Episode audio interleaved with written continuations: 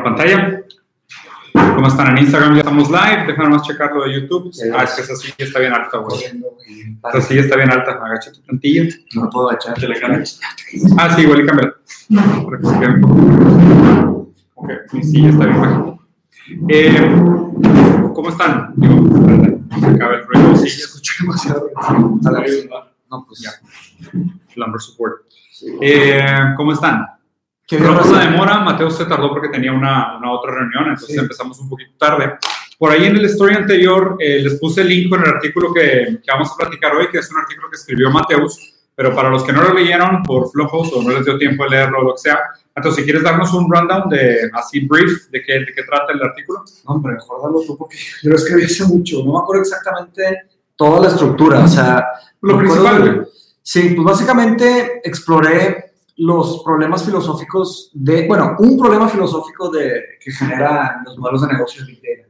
Ese fue por una clase de maestría que se llamaba um, the- la Ethics and Politics, la ética y la política de la filosofía de la tecnología, o sea, todas las ramificaciones que acaban en leyes o que acaban en, en problemas de cómo actuar alrededor de estas tecnologías nuevas, ¿no?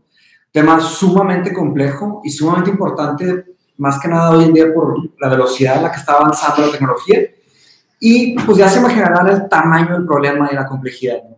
Entonces, en este ensayo, de hecho es un preámbulo a mi tesis. Mi tesis, en mi tesis analicé cuatro problemas. Me metí, a- me metí ya más a fondo, leí como 30, 40 artículos para escribir la tesis, pero en este solamente escribí sobre un problema, que es el problema de la, entidad, la personal identity Identidad personal. identidad personal. ¿Y cómo funciona? Eh, básicamente co- construye un argumento que el, individuo fue un producto de del enlightenment, ¿no? El renacimiento se dice. Entonces, eh, como es muy fácil para nosotros ver cómo pensamos hoy, porque estamos aquí hoy en día, ¿no? Pero de dónde nacieron las formas de ver el mundo, las formas de entendernos a nosotros mismos, no nacieron automáticamente. O sea, a alguien se le ocurrió una piecita de Lego y alguien más otra piecita y luego alguien más las juntó y se fue construyendo. Entonces, yo argumento que el individuo nació en el, en el, en el Enlightenment europeo, pero hoy estamos viviendo un otro concepto que se llama el individuo, ¿no? O sea, es un concepto que nació con Gilles Deleuze, que es un filósofo francés, que es un, como un discípulo de, de Foucault, ¿ok? No, perdón, al revés, Foucault fue discípulo de de Deleuze. Ajá. Entonces, el individuo, ¿qué significa? El individuo es un concepto que, digo, no aplicaba para hoy. Entonces, eso es un tema que es una Sí, está yo- mucho más complicado. está mucho más complicado. Pero básicamente el individuo es como un segmento del individuo. O sea, dentro de un individuo hay muchos individuos, ¿ok? Y yo uso este concepto para explicar cómo operan los algoritmos y las redes, ¿no? Nosotros sabemos, de hecho, si ven el documental de Great Hack, que está en Netflix, los recomiendo mucho, habla sobre el tema de Cambridge Analytica y Trump y cómo está creciendo mucho ese, ese problema No, no te tanto. en muchos asuntos, se, vas a- se van a dar cuenta que Cambridge Analytica tenía 5.000 puntos, 5.000 data points de cada persona. O sea, de, de cada individuo de Estados Unidos, o sea, de cada persona de Estados Unidos, tenían 5.000 puntos de información de cada uno de los millones de habitantes que había. Entonces, yo les pregunto al público, ¿cuántas cosas me saben decir de ustedes mismos? ¿Me saben decir 50 o 100? Tal vez 200. O sea, ¿qué tanto nos conocemos? Cambridge Analytica tenía 5000. Y uso este ejemplo porque es un, es un, fa- es un, es un hecho conocido, ¿ok? Nos imaginaremos toda la oscuridad que hay que no conocemos. Y estoy hablando de Cambridge Analytica, que usaba Facebook para accesar estos datos. Ahora les pregunto, ¿cuántos puntos pensamos que tiene Facebook de cada uno de nosotros, que tiene Apple, que tiene Google, que tiene Netflix, que tiene Amazon, ¿ok? No son 5.000, son 10.000, son 12.000, 15.000.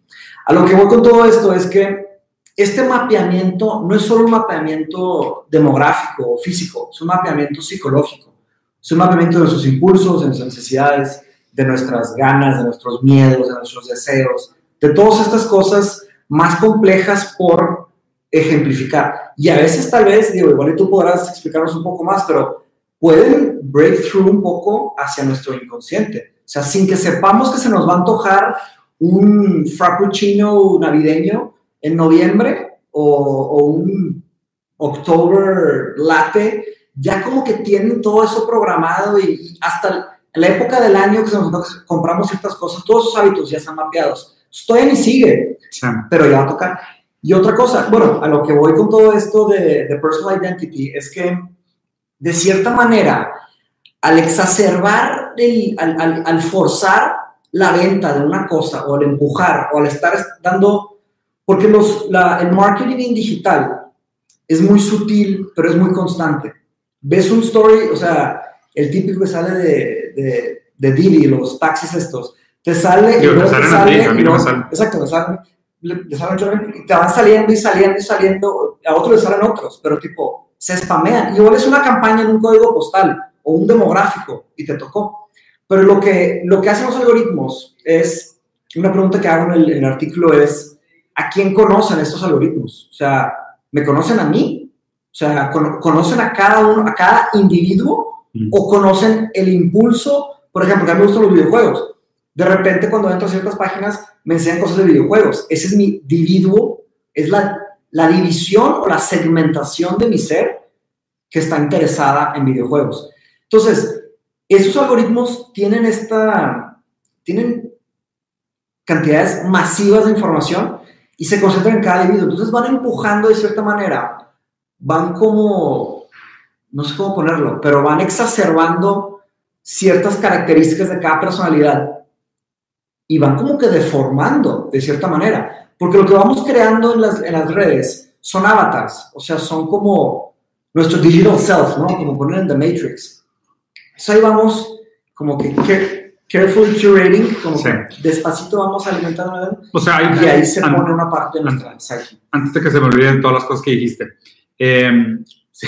Pues el cuestionamiento este de que si las redes sociales nos conocen o si el Big Data nos conocen, o sea, no sé esto, ¿no? Pero hablar de los modelos de negocio de Big Data, estamos hablando de todos esos modelos de negocio que se aprovechan del backend de redes sociales, que son puntos de información sobre el comportamiento humano para hacer negocio. A grandes rasgos, ahorita la manera como opera Big Data es por qué Facebook es gratis, por qué Instagram es gratis, por qué Google te presta el servicio de search gratis, porque ellos reciben información tuya atrás. Entonces, ellos saben qué velocidad de internet tienes, dónde vives, tu código postal, a qué horas usas la computadora, si lo usaste en compu en celular, si estás en tu casa, si te estás moviendo, en cuántos hotspots te conectaste durante el día, si pagas por tu internet, cuánto pagas por tu internet. Entonces, si pagas ese internet, sabe más o menos de qué nivel socioeconómico eres. Dependiendo de la hora que usas para buscar diferentes cosas, sabe tus horarios de trabajo, sabe si usas internet en el trabajo, en tu casa, en el baño, en dónde. Entonces, todo esto genera información. Eso se llama Big Data. O sea, toda esa información, todos esos como puntos eh, sobre tu comportamiento que se acumula y es información muy, muy, muy voraz, muy veloz, que es muy dinámica, se puede expandir, que de hecho en el artículo de Mateos viene una muy buena definición de lo que es Big Data. A eso nos referimos cuando hablamos de Big Data. Los modelos de negocio de Big Data, específicamente transformar eso en dinero, y por eso la, la, la constante recordatoria de que hoy la información es el nuevo dinero, es esta idea de que Facebook no te cobra por el servicio, Instagram no te cobra por el servicio, porque ellos ganan dinero con tu información. Entonces, eh, con todos los datos que tú les proporcionas sobre, oye, vamos a suponer, yo vendo carros y quiero saber, oye, la gente que pudiera comprar mi carro, que es un carro que cuesta, hablando en dólares, 20 mil dólares, eh, ¿Qué le gusta hacer? ¿Cuál es su estilo de vida? Pues fíjate que nosotros tenemos información de gente que tiene un carro. Entonces, digo, Mateo, si le están ofreciendo Didi, probablemente que saben que no tenemos carro, que nos movemos en Uber. No, sí, saben. Sí, saben que tengo Uber instalado. Saben que quitarle. Exactamente. Entonces, saben ese tipo de cosas. Saben, entonces, bueno, ¿qué tipo de carro sería peeling para Mateus? Entonces, ellos pueden hacer un estudio de mercado y decir, mira, para que tú seas atractivo para ese segmento en específico, tienes que hablar de estas cosas, de videojuegos, de ta, ta, ta, ta, ta, y a lo mejor si haces este tipo de comerciales para Mateos va a ser relevante esa oferta. Entonces, así es como estos modelos de negocio ganan dinero con Big Data. Lo, interesante de la postulación que hace Mateos en el artículo es sobre la, el, el, rol del, del, individuo en los modelos de negocio de Big Data y obviamente la ética y la moral de hacer estos modelos de negocio de Big Data. ¿Por qué? Porque en el mercado de consumo, eh, hoy nosotros de alguna manera tangibilizamos nuestra individualidad a través de lo que consumimos. ¿ok? Pero mucho de lo que consumimos tiene que ver también con lo, lo que se nos sugiere que tengamos que consumir. Eh, se, ah, se, cortó un poquito aquí. Creo que se está reconectando acá. En, sí. Qué raro. Bueno, aprovecho, bueno, Espérame un segundo, voy a quitar el internet de acá. Ya, ya se quedó. Entonces, entonces, eh, un segundo. Entonces, eh, mucho de, de, eso de que, oye, pues, pues si nos conocemos a nosotros mismos o la individualidad versus este consumismo, porque mucho de lo que nosotros hoy postulamos como lo que es la individualidad tiene que ver con las cosas que nosotros compramos, usamos o mostramos.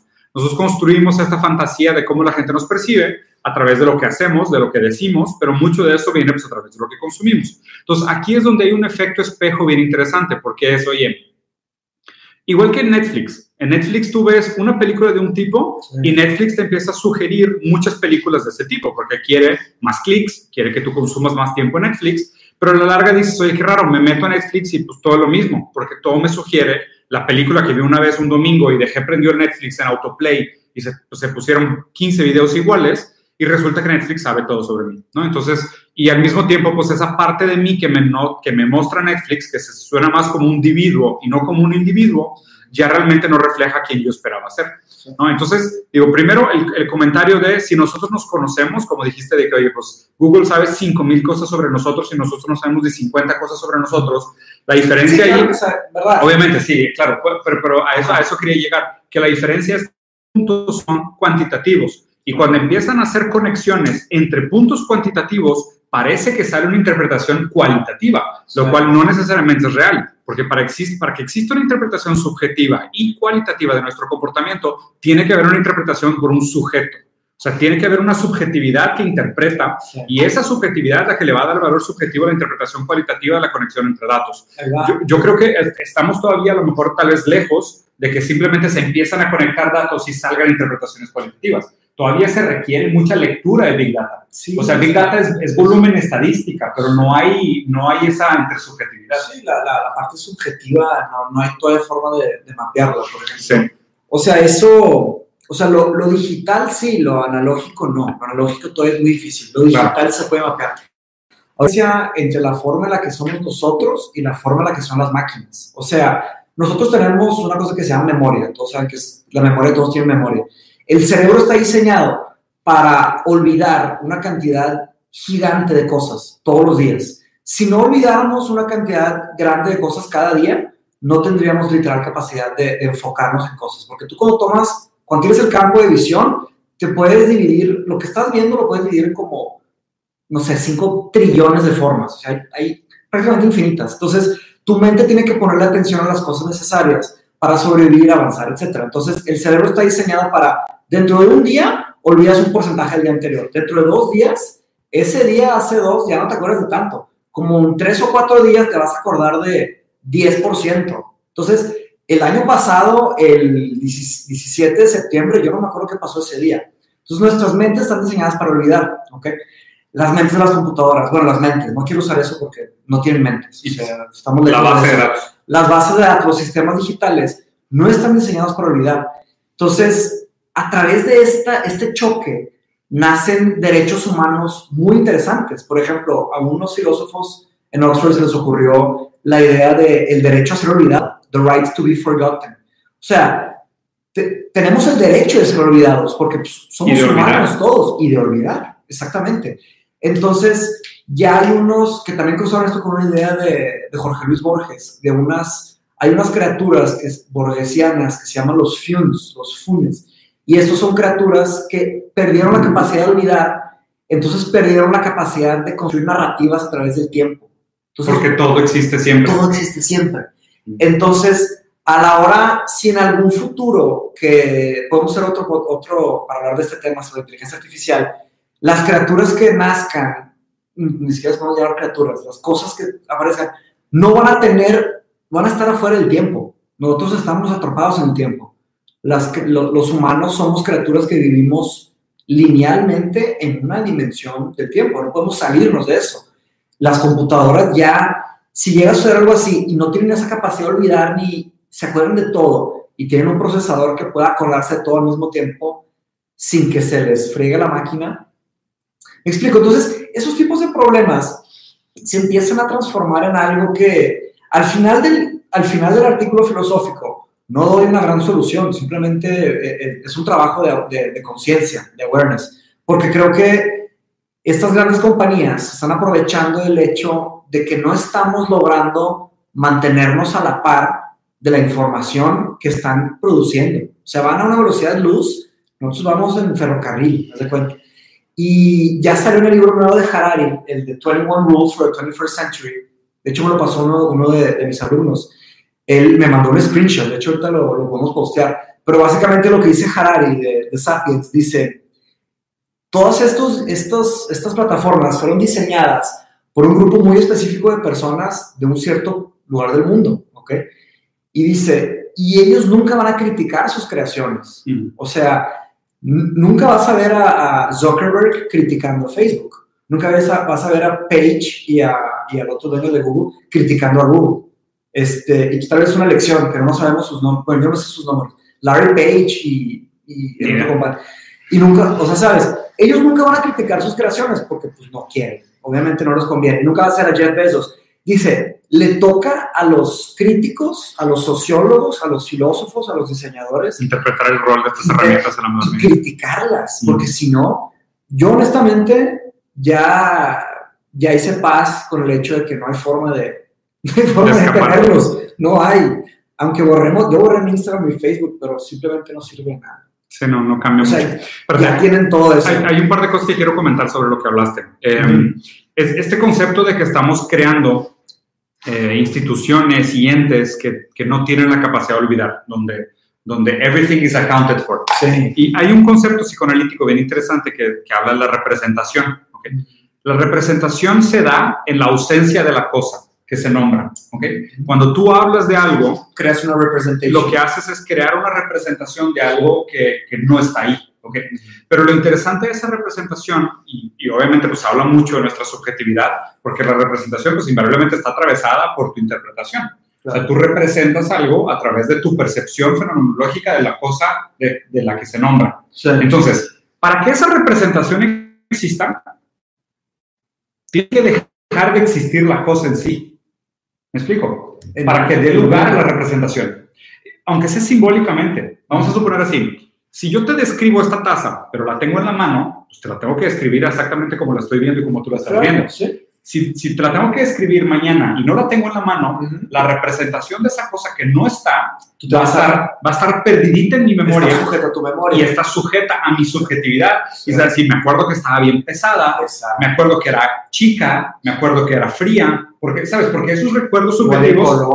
Exactamente. Esos recuerdos se dan en la ausencia de la cosa misma. Pero si te fijas, ahí está la importancia de la memoria, pero de la memoria como algo no objetivo, de la memoria como algo desconfiable, de la memoria como algo que, no, te puede dar una garantía, ¿sabes? Pero, no debería dar Y no debería, pero sobre todo por el hecho de, y a mí lo que, lo que más me preocupa, lo que más me alarma de, este, de esta idea de que los modelos de negocio de Big Data, como alguien se dio cuenta que data is money y ahora resulta que estamos recopilando absolutamente todo y no estamos permitiendo absolutamente ninguna memoria, lo primero que me preocupa es esta idea de la muerte de la imaginación. Porque la imaginación se da en los espacios de no saber. ¿Sabes? La imaginación sucede y en el aburrimiento, cuando nosotros tenemos que aburrirnos y cuando nosotros tenemos que llenar el vacío de pensamientos. O sea, porque, la mente, exacto, exacto. Y cuando, y cuando dices, como no sé, me lo voy a imaginar. Pero el problema es que si todos sabemos, si todo se recuerda y todo está grabado, pues no hay, no hay lugar, no hay lugar para la imaginación, no hay lugar para la interpretación. Y obviamente todo eso es, bien extraño, ¿no? Tengo, tengo rato pensando, y de hecho la vez pasada lo platiqué con Mateos, que te lo dije medio como madreada, güey, que parecía que el, que el, Rise of the Machine, o sea, el, esta idea de Terminator, de que las máquinas nos van a dominar, ya se está dando, pero por el pensamiento tan binario que nos están enseñando a tener. O sea, parece que es al revés. Parece, sí. No se están convirtiendo en humanos, nosotros nos estamos convirtiendo en, máquinas. máquinas. Sí, o sea, nosotros nos estamos convirtiendo en máquinas, ¿por qué? o sea, primero, este pensamiento binario de las cosas están bien o están mal, o sea, no existe un tercer lugar para la verdad, no existe un proceso dialéctico de, aprendizaje, simplemente existe información y como todo es memoria y todo es veraz y todo está documentado y todo está disponible, se vuelven, las conversaciones se vuelven transaccionales. Sí, nada más quiero dejar un, hacer un paréntesis, o sea, no quiero que interpreten que lo que, o sea, lo que dije de Big Data, no estoy diciendo que solamente traen mal, no, eso, es lo difícil principalmente de criticar la tecnología, porque traen un, traen un, motivo mezclado. O sea, traen grandes bienes y traen grandes males. Claro. O sea, es bien y mal mezclado. Pero y así es toda la vida. Pero, todos pero en el libro este, Mateo, si de lo poco que leí ahorita en la mañana, sí. creo que es Chun Bong Han, ¿verdad? Byung Chun Han. Yo tampoco me Sí, lo güey, conocía. siempre, siempre confundo. Byung Chun Han. Byung Chun Han, creo que Byung-Chul él es el que dice, ¿no? Que la gran mayoría de las distopías ideológicas Sí. se dan porque viene una buena idea, pero que es aplicada de manera absoluta. Y cuando una buena idea es aplicada de manera absoluta, se vuelve un, un infierno distópico. ¿Sabes cómo? Creo que no está en Transparency. Sí, Chance güey. está en Burnout. No sé. Está, está en burnout. Porque lo leí de él y estoy seguro Sí. que es de él el pensamiento. Pero me, me pareció interesante porque si te fijas, esta idea de, por ejemplo, la transparencia. O sea, la transparencia como concepto suena muy noble y ahorita nosotros decimos, sí, me encantaría que el gobierno fuera más transparente o que las empresas fueran más transparentes. Perfecto. Pero cuando agarras la idea ideológica de transparencia que todo el mundo te compra y la aplicas de manera absoluta, se vuelve un infierno. ¿sabes? Y, y- y funciona para todo, igual que Big Data. Vamos a suponer, porque Big Data lo que te está diciendo es, mientras ya más conozca yo sobre ti, mejor te puedo ofrecer productos y servicios que sean ad hoc a tus necesidades. Suena bien. El problema es que cuando lo aplicas de manera absoluta, se vuelve un infierno distópico. Y el infierno distópico aquí, por ejemplo, en los modelos de Big Data y la pérdida de identidad, que es como el, el pensamiento principal del, del planteamiento que levanta Mateus. Lo que me parece extraño de esto es el- la paradoja de, del doble espejo, ¿ok? Nosotros, de alguna manera, nuestro comportamiento lo hacemos a través del- de, la, de esta relación entre el esclavo y el maestro, ¿ok? Es una dialéctica de yo me, me espejo en, algo, en alguien más, proyecto mi deseo en él, es quién, quién quiere él que yo sea, o sea, quién soy yo para la persona que me ve, cómo le hago yo para ser el objeto del deseo del otro. Y así, y así conformamos nosotros nuestra manera de actuar.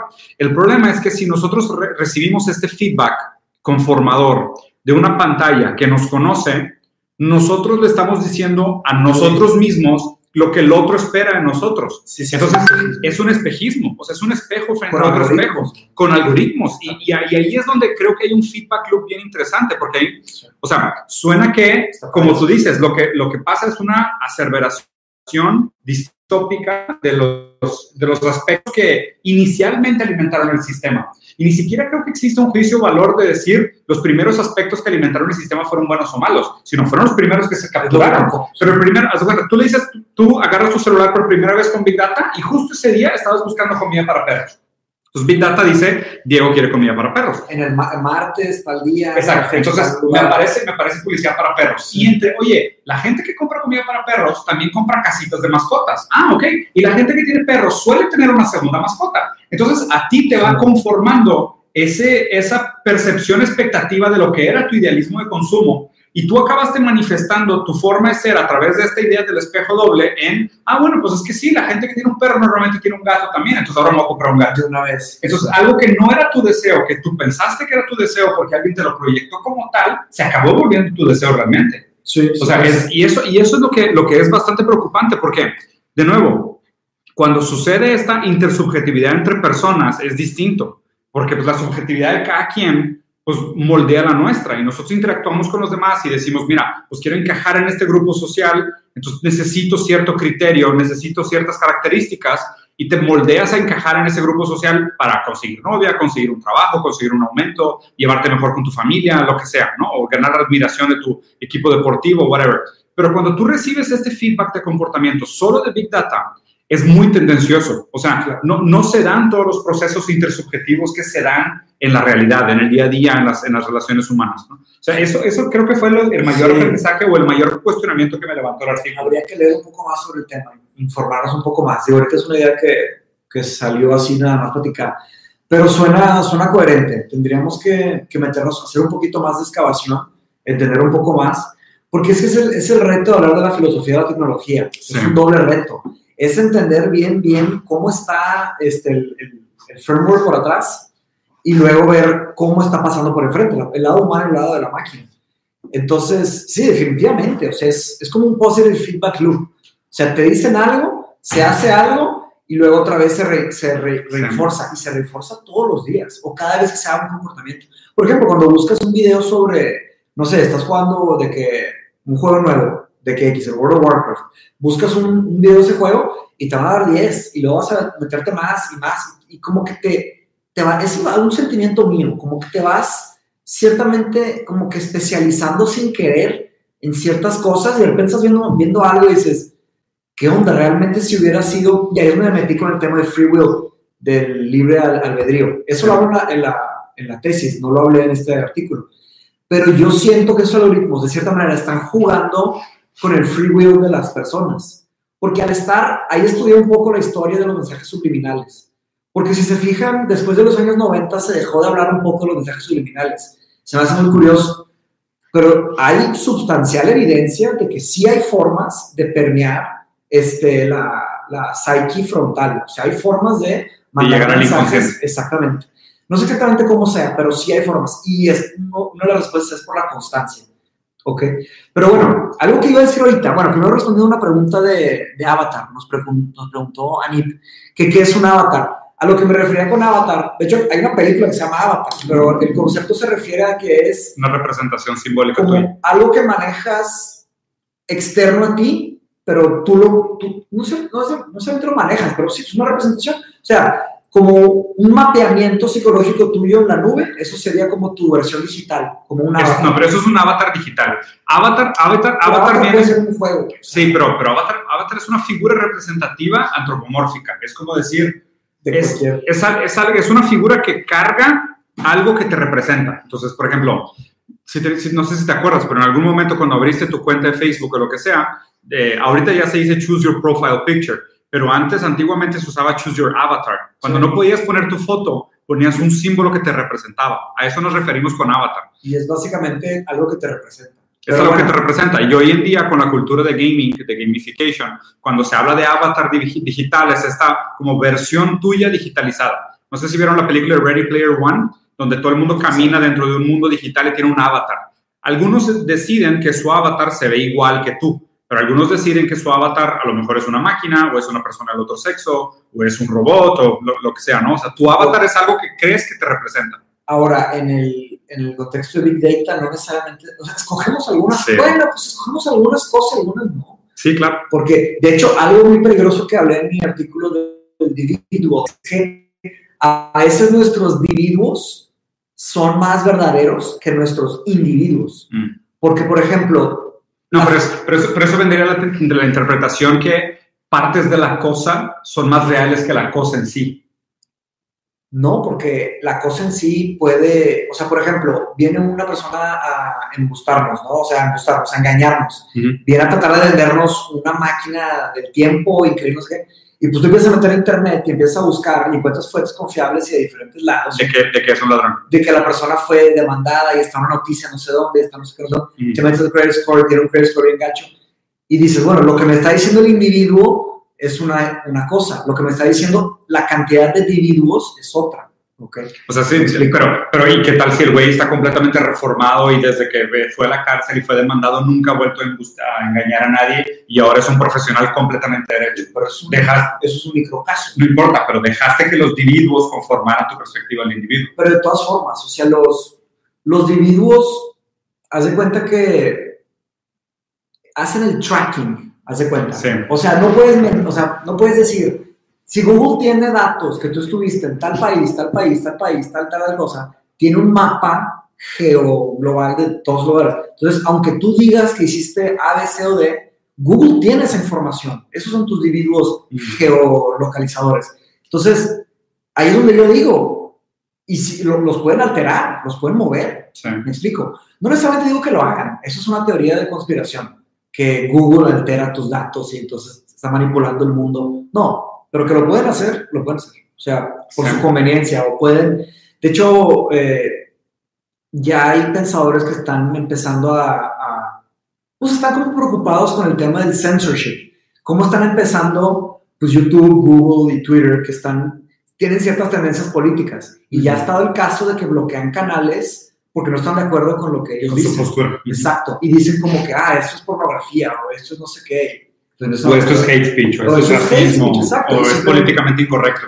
exactamente. Mm. Bueno, quería decir una última idea que no está en, eh, que no está en mi artículo, pero es algo que tiene que ver con Big Data, que es el, el Panopticon de, de, Jeremy Bentham. Haz de cuenta que es un experimento mental de un filósofo inglés que empezó el utilitarismo, ¿no? Él empezó la, la escuela del utilitarismo, ¿no? que es the greatest good for the greatest kind. Él inventó... El mayor bien para la mayor cantidad de El gente. mayor bien para la mayor cantidad de gente. Él se le ocurrió este experimento mental en donde nos imaginamos una prisión, ¿ok? Pero no es una prisión normal. La prisión es como una torre, como un cilindro, ¿ok? Aquí dibujé como un, pues un cilindro así, ¿no? Entonces, todos los prisioneros están posicionados alrededor del- de la torre, Arriba. en, en todo. Ok. Por- En la, por superficie del cilindro. Y en el centro hay otra torre delgada. ¿ok? Entonces, todo alrededor del cilindro están los prisioneros y en el centro hay una torre delgada, ¿no? Eh, hacia adentro del cilindro no hay paredes, o sea, es- es- está abierto, no hay barrotes, no hay una prisión física, pero en el, en el cilindro central, haz de cuenta que está polarizado. Hay guardias, hay guardias adentro de esta torre Que pueden ver hacia afuera. que pueden ver hacia afuera, pero los prisioneros no pueden ver hacia adentro. Entonces, los prisioneros, en realidad, no pueden ver a los policías, ¿ok? Pero por el simple hecho de pensar que los están observando, se portan bien, ¿ok? Entonces ellos actúan, a- actúan como si fueran, como si estuvieran observados todo el tiempo. Entonces, a Jeremy Bentham se le ocurrió, eso es una, una estructura pan, panopticon structure, no sé cómo decirlo en español. Estructura panóptica. Panóptica, exactamente, estructura panóptica. Suena, suena bien. Bueno, es una estructura panóptica. Entonces, en una estructura panóptica, lo que dice Jeremy Bentham es que hasta podría ser rentable. O sea, si pones a los prisioneros a construir esculturas, los prisioneros van a tener miedo de que los está viendo un- una torre oscura de, de guardias y se van a poner a construir, todo, a construir esculturas. Y tal vez la torre del centro está vacía, ni siquiera hay policías, nadie los está observando, pero la prisión ya se Pero te ahorró. sabes observado. Exacto, te sientes observado. Entonces la prisión se ahorra en barrotes, no hay barrotes, no hay llaves, simplemente está el del centro y ni siquiera, tal vez tiene cinco policías para toda una torre de 20 pisos. Pero los prisioneros con esa es una prisión mental, ¿ok? Es por el puro miedo de que los van a agarrar y se supone que el que los cacha, pues prisión perpetua, no sé qué, Muerte, whatever. muerte, whatever, se ponen a construir esculturas. Jeremy Bentham, muy alarmantemente, dice, pueden hacer hospitales con estructura panóptica, se pueden hacer escuelas con estructura panóptica, se pueden hacer eh, ejércitos con ¿Es de estructura Jerry. Benson eso? Jeremy Bentham. O se Porque, pueden hacer... las escuelas, manicomios, hospitales y... No, pero es Foucault. Sí, pero, No, pero- se parece mucho, ¿no? Pues es que es de idea de usar, usar la verdad como poder para enforzar disciplina. Eso es de sociedades de control, Sí. pero no necesariamente es la- el panóptico de Es que tiene mucho que ver, bueno, si quieres terminar ahorita. Sí. Y sí, pues igual y, Jen- eh, igual y Foucault tomó ideas de Bentham y lo, ¿Qué y tan lo- antiguo es lo construyó, lo construyó, no me acuerdo del, del, del siglo. Porque, porque Foucault es súper reciente, o sea, Foucault Entonces, es 60. no, este, según yo, siglo XVII. Ah, no, sí, siglo XVIII. definitivamente viene de ahí. Entonces, este, total, ¿qué pasa? Se pueden hacer hasta escuelas con estructura panóptica, se pueden hacer países con estructuras panópticas y se pueden hacer planetas con estructuras panópticas. En donde, pero es que es un tema difícil de percibir y difícil de, de- de posicionar y difícil de comprobar. Porque sí, yo creo que sí, todos tenemos esta, como que es muy natural decir que actuamos de una manera cuando estamos solos y actuamos de otra manera cuando hay alguien. Ujú. De hecho, o sea, esto, que están, no sé cuántas personas nos estén viendo o nos vayan a ver, no es lo mismo tener una plática sin que Estar nos grabando, esté viendo sí. que nos estén grabando. Entonces, este sentimiento, desde ahí podemos decir que es un sentimiento real, que todos se puede identificar. Ahora, pues, digo, llevando esta idea del o sea, es que ya saben hacia dónde voy. Voy hacia los celulares, ¿no? Voy hacia el Big Data.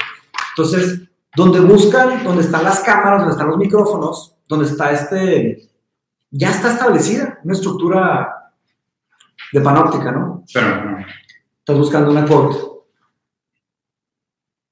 Ahí está, eso es de, de privacidad. ¿sí? Básicamente la quote dice, vivo de aquello que los otros no saben sobre mí. Y se me hace bien interesante porque justo esa idea de yo soy o mi vida está conformada por aquellas cosas que los otros no saben sobre mí. Entonces, obviamente, la postura hegeliana de dialéctica diría, entonces, en la vida donde todos saben todo sobre ti, no hay vida. Exacto. Es, Pues, que, ¿te acuerdas ese del es- grupo que puse. el Sí, sí, sí, es la, es la muerte, o sea, el fin de la vida es esta idea de full accountability, o sea, eres donde todo, todo se sabe sobre ti, donde todo se sabe, todo se conoce, no hay vida. O sea, la vida más bien está en esa, esa subjetividad, en esa ambigüedad, en ese desconocido, en ese agujero, en ese vacío. Ahí es donde está la vida, que es la belleza humana. En el todo saber, en el absolutismo, en la, ¿sabes? En la razón pura, y también el control puro. Vas a ver en un capítulo que se llama La Sociedad de la Pornografía, Society of Pornography, que habla Chung Chulhan habla sobre cómo todo es pornográfico hoy en día. Y, pornográfico no solo en el sentido de... Escribí, escribí sobre eso hace poquito. Que, que, básicamente lo que hace es... O sea, el concepto al que llegué, y estuve platicando con Ale, de hecho, el tema, tuvimos una discusión súper chida, que es esta idea de cuando tú reduces el, la sexualidad o el amor a un objeto de consumo, se transforma en pornografía. O sea, de hecho, la única manera que llegamos a un consenso de la definición de pornografía fue eso, fue decir, en la sexualidad o el amor reducido a objeto de consumo. O sea, cuando tú le asignas un, se hace un, precio, sí, se hace un commodity. Entonces, eso se transforma en pornografía. Y de hecho, cuando que, creo que de ahí va el pensamiento de, de, de Byung-Chun Han, es esta idea de que pues, el, el mercado abierto lo reduce todo a valor. O sea, todo lo cuantifica por valor. Entonces, pues obviamente nos acercamos a un lugar donde inclusive el romance o la subjetividad, la sexualidad está en peligro, porque pues todo se puede reducir a cuánto cuesta, cuánto te gastaste, cuánto cuesta el anillo que me vas a dar de compromiso, cuántas veces me invitaste a salir antes de tratar de tener sexo conmigo la primera vez. O sea, como, no es en serio. Son, son indicadores. Sí, sí, como todo se cuantifica, en el momento que esas cosas se cuantifican, se transforma en pornografía. Porque se vuelve un intercambio, o sea, se vuelve, un, se vuelve un mecanismo, o sea, se vuelve algo transaccional de decir, no, me tienes que invitar a salir tres veces antes de darme el primer beso. Pues entonces me costó, o sea, pues tiene un precio tu primer beso. Obviamente, entonces ya no es amor, ya no es sensualidad, es pornografía. y, y, obviamente, el, mientras más nosotros tendemos a la mecanización de esas cosas, por el exceso de información, por, la, por lo políticamente correcto, por lo mecánico que es nuestro comportamiento, por lo poco, ¿sabes? Por lo poco, lo poco a gustos que nos sentimos en la, en la, en la ambigüedad, tendemos a caer en, en, en, relaciones que son sumamente transaccionales. Y, y no solo pornografía en ese, en ese aspecto de, relaciones, también por ejemplo la comida. O sea, la, ah, claro. la comida ya es un tema la, el pornográfico. Sí, sí claro. o sea, de que ya esa, digo, todos hacen eso, yo también claro. lo hago, el, el, tomarle foto a la comida y, y, meterle más calidad y mandarla y todo, pero es de que, ¿dónde andas? ¿Qué comiste? Ajá, exacto, y pues los filtros, ¿qué son los filtros? Es un maquillaje. O sea, es meterme el cuento para que se vea más pornográfico, más fregón, más deseable, el, ese FOMO de que, que, esa persona no está ahí, nada más. No, está. Ese libro, la verdad, deberíamos hacer una, un sí, de cada uno. Sí, no, hay que hacerlo por capítulo. Por capítulo. O sea, si, quieres, si quieres, ahora lo empiezo a leer y lo, lo vamos haciendo por capítulo. Sí. Pero bueno, yo creo que vamos a dejarlo aquí. Ya vamos a cerrar como 40 minutos. Me voy a quedar un ratito en Instagram si quieren ahorita para preguntas y respuestas, porque me dicen que casi nunca platico. Eh, pero aquí en, en, en YouTube le vamos a cortar. Pero bueno, Gracias, nos vemos. Saludos. Ya está. Ya está, machito.